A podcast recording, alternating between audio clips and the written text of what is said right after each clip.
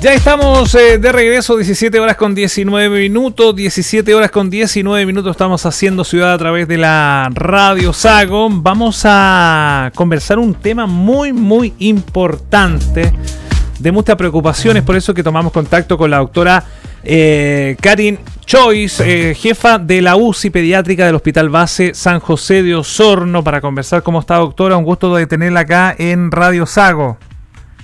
Hola Carlos, muy buenas tardes. Muy buenas tardes a usted. Doctora, em, para un tema muy, muy importante, ¿cierto? Que está en la noticia ahí, es eh, este tema del síndrome multisistémico inflamatorio pediátrico. Hace algunos días eh, falleció en Puerto Montt una, adolescente de 16 años tras, tras eh, presentar este síndrome el que estaría asociado al COVID-19, para que nos cuente un poco de qué se trata este síndrome y por qué podría llegar a padecerlo los niños, niñas y adolescentes, doctora.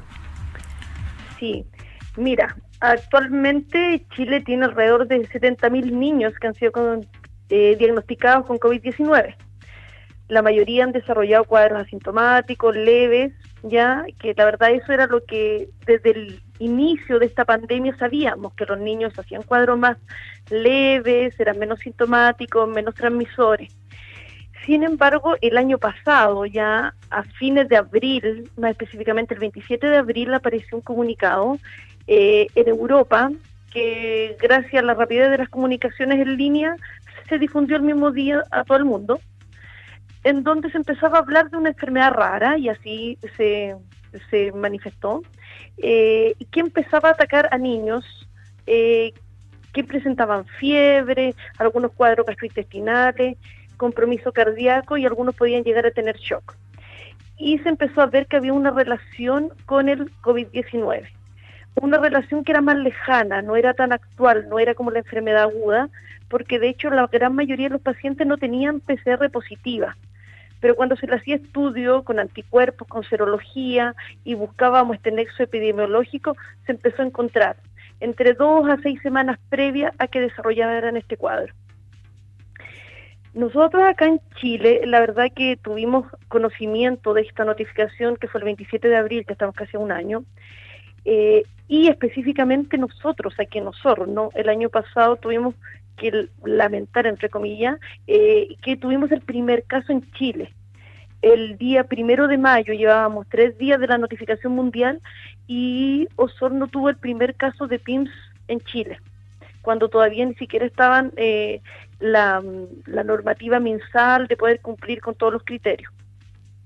Eh, fue un Lolo de 11 años que afortunadamente logramos hacerle el diagnóstico, se manejó en forma oportuna y el niño la verdad que no quedó con ninguna secuela al día de hoy. Y ahí obviamente se empezó ya a hablar en todo Chile y en todo el mundo de este tipo de cuadro que se empezó a ver cuál era la fisiopatología, por qué los niños desarrollaban estos cuadros. Eso le quería preguntar, doctora, ¿cómo se detecta este síndrome? Claro, eh, para que tampoco la idea es como causar alarma. Yo sé que, ha sido muy trágico y muy lamentable que la situación que pasó con el adolescente de Puerto Montt. Y es importante que se tenga conocimiento porque da la impresión que hay poco conocimiento. Nosotros los pediatras sí lo sabíamos, pero la comunidad como que estaba un poquitito ajena. Este es un cuadro que para cumplir con criterios primero tenemos que hablar de un cuadro febril. Febril al menos de tres días por eso, para que tampoco las mamás se nos alarmen con un cuadro de uno, de dos días, no. Uno habla de, tres o más días de fiebre. Y es una fiebre sin un foco claro, sin atribuible esa fiebre a algo. Uno sabe que si tiene una amigdalitis, está con fiebre, si está con un cuadro gastrointestinal por un rotavirus y tiene fiebre, entre comillas sabemos que echarle la culpa. Pero estos son cuadros febriles sin un cuadro claro y con síntomas que pueden tener síntomas gastrointestinales bastante anodinos, pueden haber eh, compromiso mucocutáneo, que nosotros hablamos de compromiso de piel, exantema, roncha, compromiso en la mucosa, en los labios, en la boca, eh, en las conjuntivas de los ojos se pueden ver como ojitos rojos, sin secreción, no es como esa conjuntivitis purulenta, sino que son ojitos rojos, y lo más temido es el compromiso miocárdico, el compromiso cardíaco, que clínicamente se puede manifestar como taquicardia, ya una frecuencia cardíaca más allá de lo esperado, en donde en un niño con fiebre uno sabe que un niño va a tener taquicardia, pero uno muchas veces le dice a la mamita, bájele la temperatura, démosle el paracetamol, el antipirético, y si estando sin fiebre sigue ese corazoncito acelerado, obviamente que eso es no es normal. Y en esos niños que pueden llegar a hacer un, shock, es en los niños en que uno sospecha que pudieran estar cursando con el PIMS, que es la sigla eh, inglesa de este síndrome inflamatorio multisistémico pediátrico asociado a COVID. Así es, eh, doctora. ¿Qué cuidado deben tener los padres o las personas que tengan niños a cargo? La verdad es que la idea es consultar, consultar si tiene más de tres días de fiebre. ¿Ah? Uno siempre dice, lo, pueden andar otros virus. La circulación de otros virus afortunadamente ha disminuido sustancialmente gracias a los cuidados, al autocuidado, al uso de mascarilla, al distanciamiento social. Hemos evitado que el COVID se contagien, pero también otros virus han disminuido sustancialmente su su, eh, su, su, producción de, de enfermedad y de circulación. Entonces, un cuadro febril de más de tres días, y si a eso que le asociamos estos exantemas, síntomas gastrointestinales que pueden ir de vómitos, diarrea, dolor abdominal, obviamente que es motivo de consulta. ¿ya? Esos niños lo ideal es que consulten. De inmediato.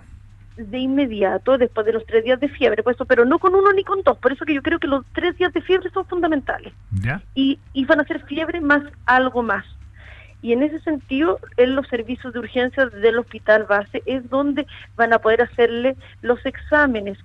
No necesariamente esperamos una PCR positiva, como te decía anteriormente, estos cuadros son muchas veces el contacto fue tardío y PCR no vamos a encontrar positiva, así que estos niños hay que hacerles serología y la buscar los anticuerpos. Y otros exámenes que uno habla de que nos van a mostrar inflamación sistémica, porque esta enfermedad se produce una sobrerespuesta en los niños. Los niños tienen un sistema inmune demasiado rico, demasiado se defienden demasiado bien y en ese defenderse demasiado bien produce lo que se llama una tormenta de citoquinas.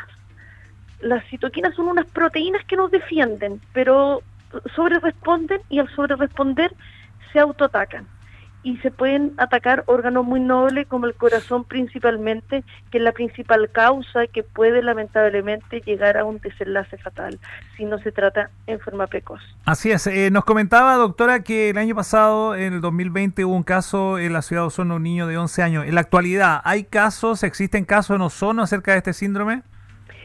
Este año, hace como 10 días atrás, tuvimos un, un caso, eh, un caso este año 2021. No, no llevábamos ningún caso y tenemos un chiquito de 4 años que igual afortunadamente ya está dado de alta. Se manejó con el tratamiento que es inmunoglobulina, este tratamiento de entrada, que es un medicamento que frena esta respuesta de estas citoquinas que autoatacan al organismo. Ya. Muy bien. Oiga, eh, comentarle también sobre el COVID-19, ¿cómo se ha manifestado en la ciudad en relación a los menores de edad? La verdad que en general afortunadamente han sido casos leves, la PCR no está siendo tan efectiva en los niños pequeños, ¿ya? Muchas veces por la dificultad de la toma de la muestra, sabemos que una tórula nasal en los niños pequeños a veces cuesta, pero cuando hay un claro nexo epidemiológico, porque hasta el momento los principales eh, eh, vectores han sido que la familia. Cuando tenemos un padre, una madre contagiada, la verdad que la positividad de esos hijos obviamente que va a ser prácticamente del 100% no muchas veces nos han dado buenos resultados las PCR y clínicamente se han comportado como resfríos, un poco de fiebre, un poco de coriza. Estos cuadros graves existen, ¿ya? pero afortunadamente son escasos, pero hay que tenerlo presente. Así es. Doctora, ¿y, ¿y, sobre otras enfermedades pulmonares que afectan a niños han disminuido en relación a años anteriores durante la pandemia?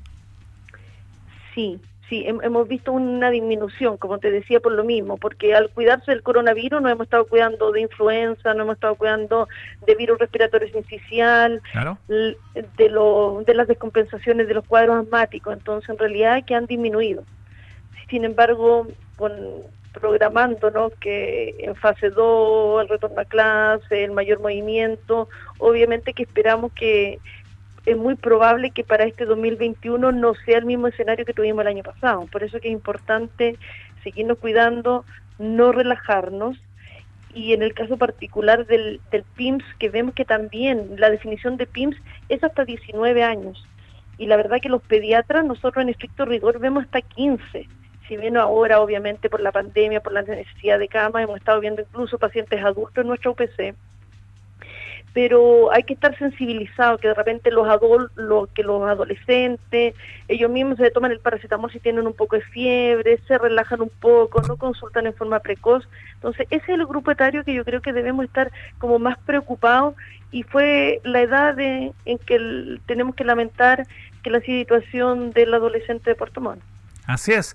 Tocó un punto, doctora, que ha estado mucho en la palestra ciertos estos días, es el retorno a clases. ¿Es una opción factible el retorno a clases en cuanto a la posibilidad de contagio entre los niños y niñas? Mira, el contagio, la verdad que los últimos contagios se han visto en general son contactos familiares. Contactos familiares donde no se usa la mascarilla. Así es simple, en la casa los papás, los niños, cuando hacen la convivencia no están con la mascarilla.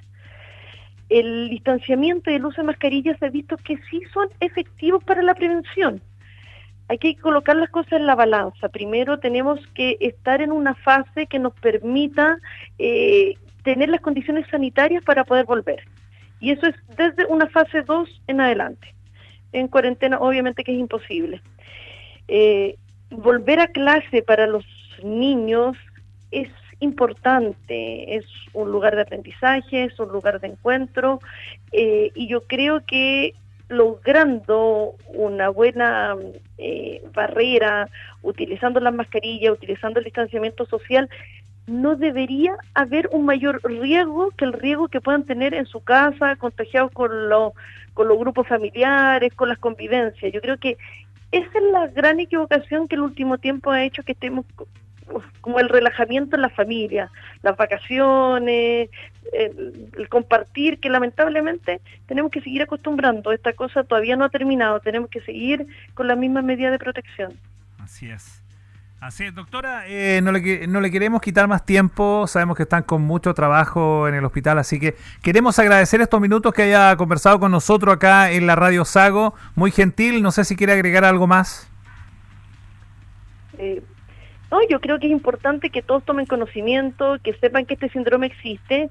La idea no es causar alarma de más. Afortunadamente han sido pocos los casos a nivel nacional. Hoy en día van 160 casos, teniendo que solamente lamentar un niño. Es un niño, no deberíamos haber lamentado ninguno, obviamente. Claro pero por eso en los médicos está el tener la alta sospecha diagnóstica, porque los padres no van a saber, los padres van a consultar por fiebre. Es nuestro deber hacer el diagnóstico precoz y manejarlo, porque con un manejo adecuado en forma precoz, afortunadamente la evidencia dice que no deberíamos seguir lamentando más pacientes.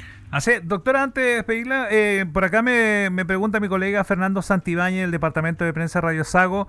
Me dice, Carlos, puedes preguntar cómo han coordinado el uso de camas UCI pediátricas con UCI adultos. Ay, complejo. Sí, la verdad que se han hecho varios protocolos, pero al final eh, hemos estado viviendo el día a día. Nosotros, eh, nuestra UPC pediátrica tiene nueve camas de las cuales tenemos cuatro asignadas para eh, paciente adulto, las cuales van siendo, pero para paciente adulto hasta este momento no COVID. Paciente adulto que necesita manejo de UPC, pero que no es COVID porque afortunadamente nuestros pacientes pediátricos no han tenido mucho COVID. Entonces, para no, no hacer mezclas, eh, hemos llegado a ese tipo de acuerdos. Son, son cuatro camas que tenemos entregadas eh, que se van utilizando dependiendo de la necesidad y la UCI pediátrica se ha reducido a cinco camas, que en algún momento nos hemos visto con situaciones un poquito críticas y en este momento tenemos dos camas disponibles. Así es, eh, doctora, queremos agradecer este contacto muy gentil y que tenga una excelente tarde. Gracias. Que esté bien. Igualmente. Muchas gracias. Ahí estaba la doctora Karin Choice conversando con Radio Sago. La, ella es eh, jefa de la UCI pediátrica del Hospital Base San José Ozono, conversando de este tema que, está muy ahí, eh, se está conversando mucho. em, sobre el síndrome multisistémico inflamatorio pediátrico que afecta a los niños, niñas y adolescentes. Excelente tema para, para, para, conversar a esta hora de la tarde, para que usted siempre esté informado con nosotros. 17 horas con 34 minutos. Nos vamos a la primera pausa de este programa y ya estamos de regreso para seguir haciendo ciudad.